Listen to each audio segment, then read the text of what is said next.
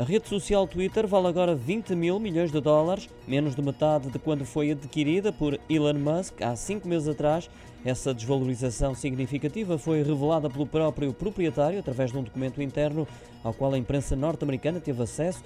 Nessa carta dirigida aos colaboradores, o milionário avança com a sua estimativa, justificando o pessimismo devido às dificuldades financeiras vividas pelo grupo que chegou a estar mesmo perto de falir, admitiu ainda Musk.